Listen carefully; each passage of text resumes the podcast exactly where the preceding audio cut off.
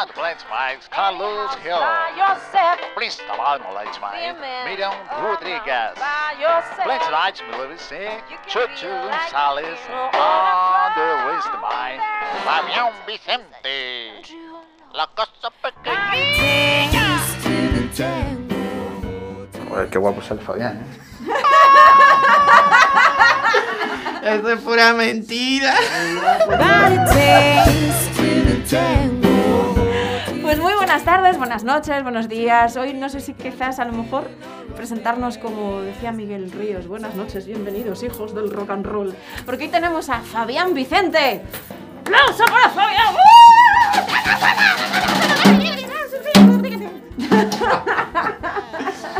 ¿Cómo estás? Muy, bien, ¿cómo estás tú? Encantado de la vida de que me hayas invitado. Bueno, que me hayáis invitado. Qué bueno, bueno, bueno. Pues antes de nada, yo soy Miriam de Le Bar Luthier, somos un piano bar literal itinerante.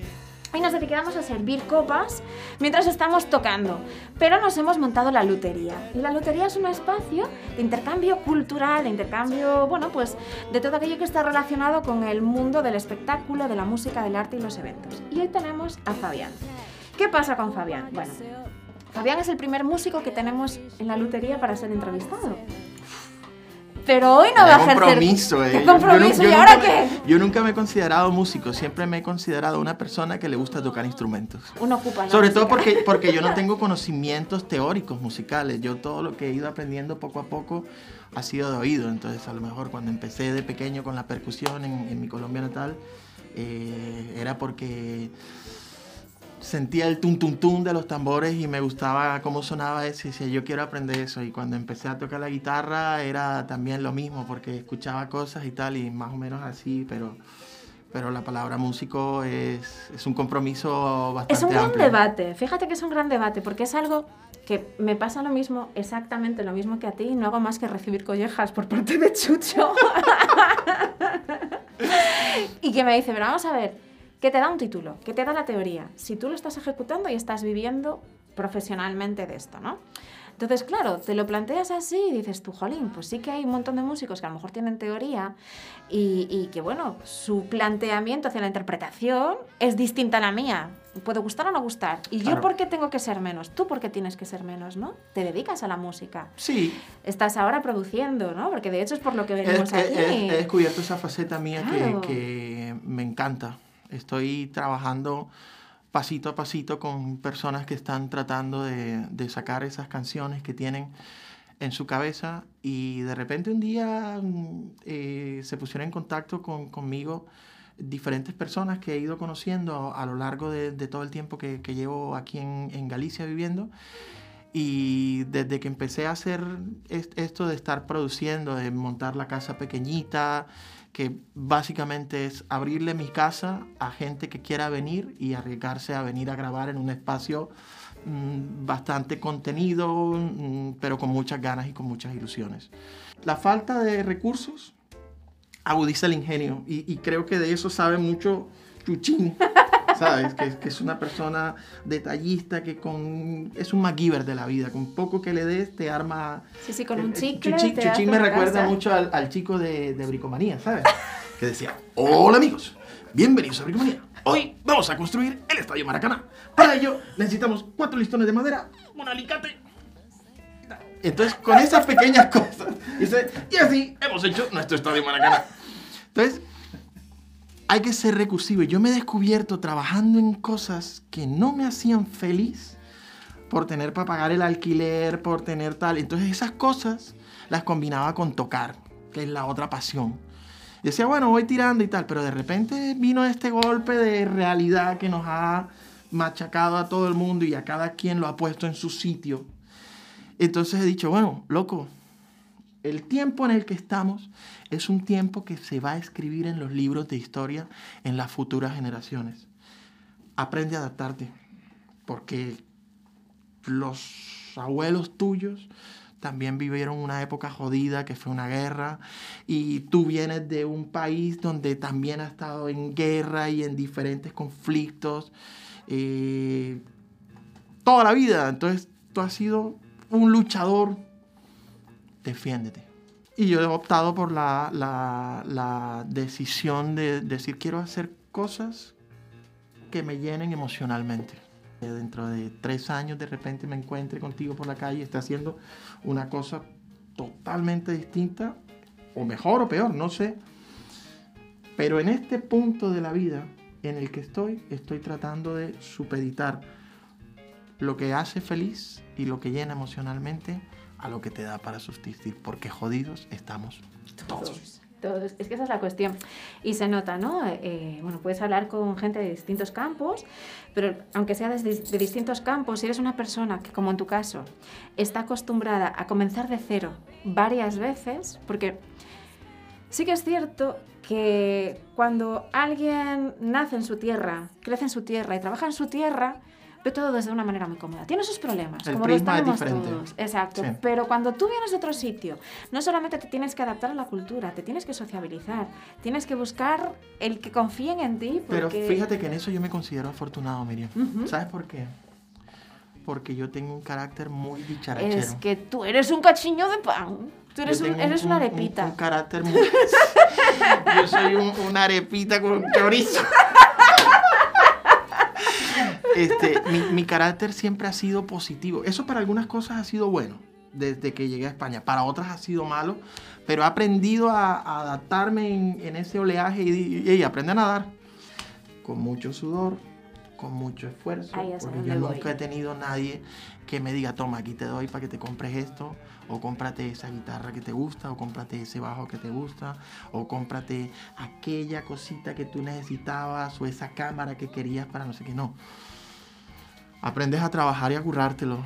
Pero, mira, dos manos, dos piernas, estamos sanos. No nos ha pillado de momento el coronavirus.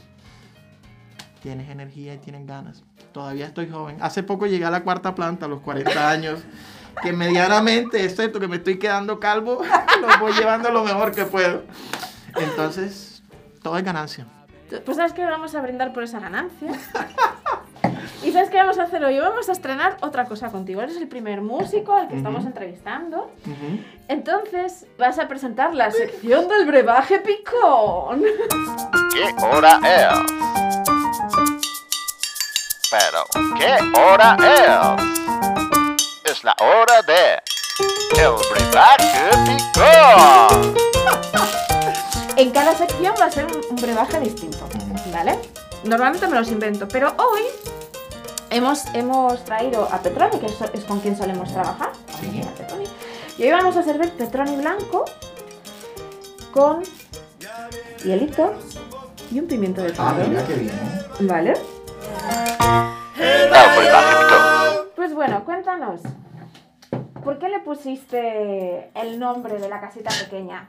De la casa pequeñita, que siempre lo digo mal. Por, porque cuando la gente entra, abro la puerta, ven los pósters que tengo y tal, y dicen, ay, qué pequeñita, pero qué bonita. Entonces siempre me quedó ese rollo, esta es la casa pequeñita. Y dije, me gusta cómo suena y aparte yo me siento cómodo aquí, es una casita pequeñita y es eso, es, es mi casita. Si tú eres músico, si eres rapero, si eres cantautor, si tocas la guitarra, si eres alguien que está recibiendo clases de técnica vocal, lo que quieras, quieres componer canciones, tienes esas canciones metidas en, en- en tu cabeza que dentro de tu cabeza suenan bien, pero no sabes cómo darle forma. Si quieres trabajar conmigo, yo estoy encantado de que me contactes. Nunca me gusta ponerle tiempo a lo que la gente vaya a hacer, porque la idea es que la gente se lo pase bien en casa, que disfrute y que no esté pensando en cuánto me va a costar eso. Hey, tú mismo le vas a poner el valor al, al trabajo que vas a, a recibir. Sí que es verdad, ¿no? Que, que es una pasada, eh, pues de las veces que yo tengo grabado por ahí, que no, se nota la diferencia cuando vas a un estudio de alguien que le interesa lo que estás haciendo y quiere tu comodidad, a alguien que nos habrá pasado así de veces, que está así sentado, apoyado. A ver, venga, canta. Sí, es que Venga, como que si no le pones ganas a... O sea, hay una premisa fundamental que es, si la gente que viene a grabar no se lo pasa bien, No sale. no sale. No es como sale. cuando vas a cocinar algo. Si no lo estás haciendo con ganas, no va a salir. Eso es, y, Pues- y- y- y al final, que es que es, es un trabajo mutuo, que, que van a escuchar lo que hemos hecho en el estudio, evidentemente. hay esa leyenda, ¿no? De, de- bueno, también mucha gente lo hace, pero es porque la, la ignorancia es muy atrevida. No, es que no suena bien, mi voz no suena bien, pero porque es por culpa del técnico. No, tu voz no suena bien, primero porque te falta la técnica, y no es por el técnico precisamente, ¿no? Pero sí que es justo lo que acabas de decir, de animar, de crear esa confianza Sí. En la persona que está grabando, tanto sea un guitarrista como sea un bajista, como sea el batería, de que tú, produciendo, escuches a la otra persona, que notes esa carencia, que ayudes a reforzar esa falta de algo, es súper importante. Y en muy poquitos sitios en los que yo he estado, te, te ofrecen eso. Pero normalmente es como, otro más, ganado, venga, ¡pa! Nos quejamos de la seguridad social, pero... bueno ¡Ta, para- ta! ¡Guitarra! Esto para chuchis.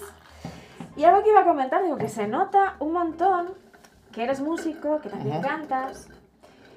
Y que esa parte en la que tú estás diciendo Ay, qué rico. de- ¿Te gusta? ¿Esto es sabroso? Vermú blanco. Con su pimienta de padrón.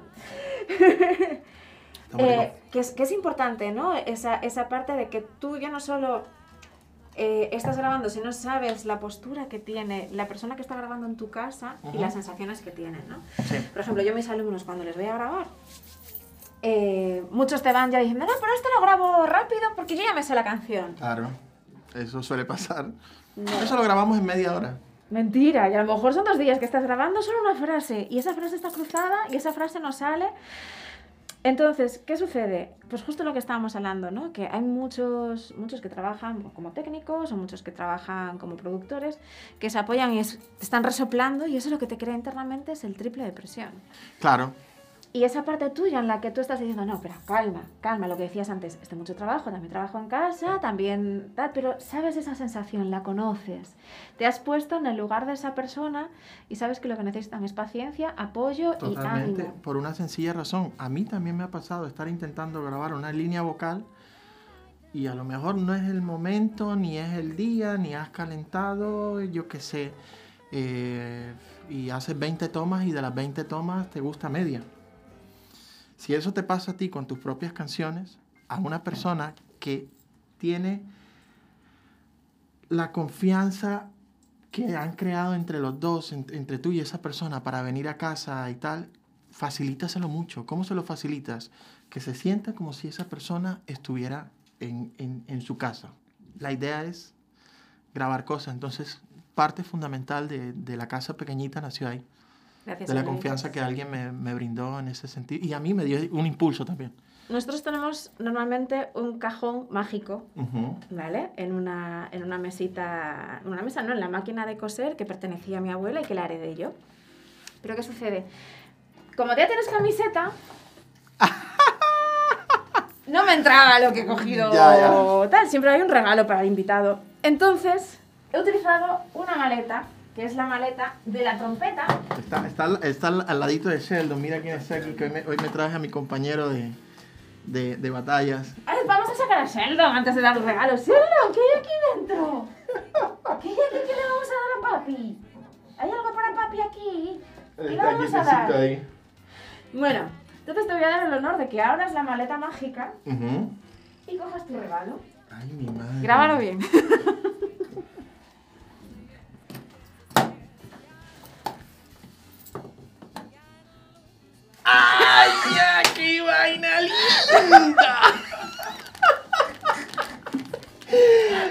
el regalo ha sido recíproco.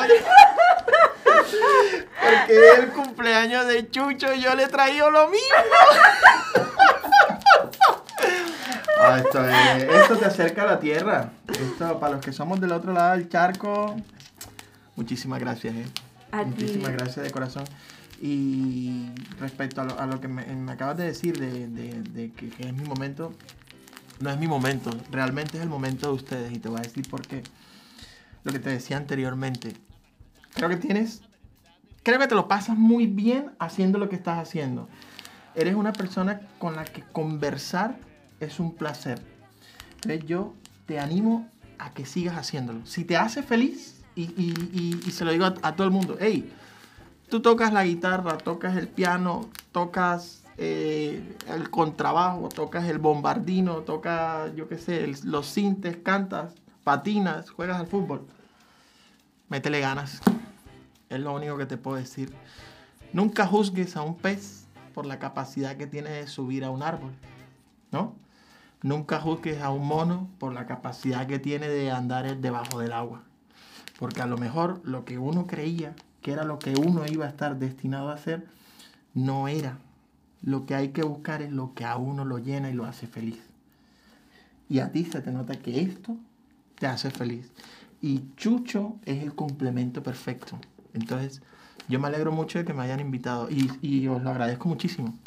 De verdad, de, de, darme este pequeño espacio para decirle a la gente, hey, soy Fabián, tengo un sitio que se llama La Casa Pequeñita y me gusta hacer canciones de las personas y ayudarlos a que graben sus canciones. Te lo agradezco enormemente, Miriam.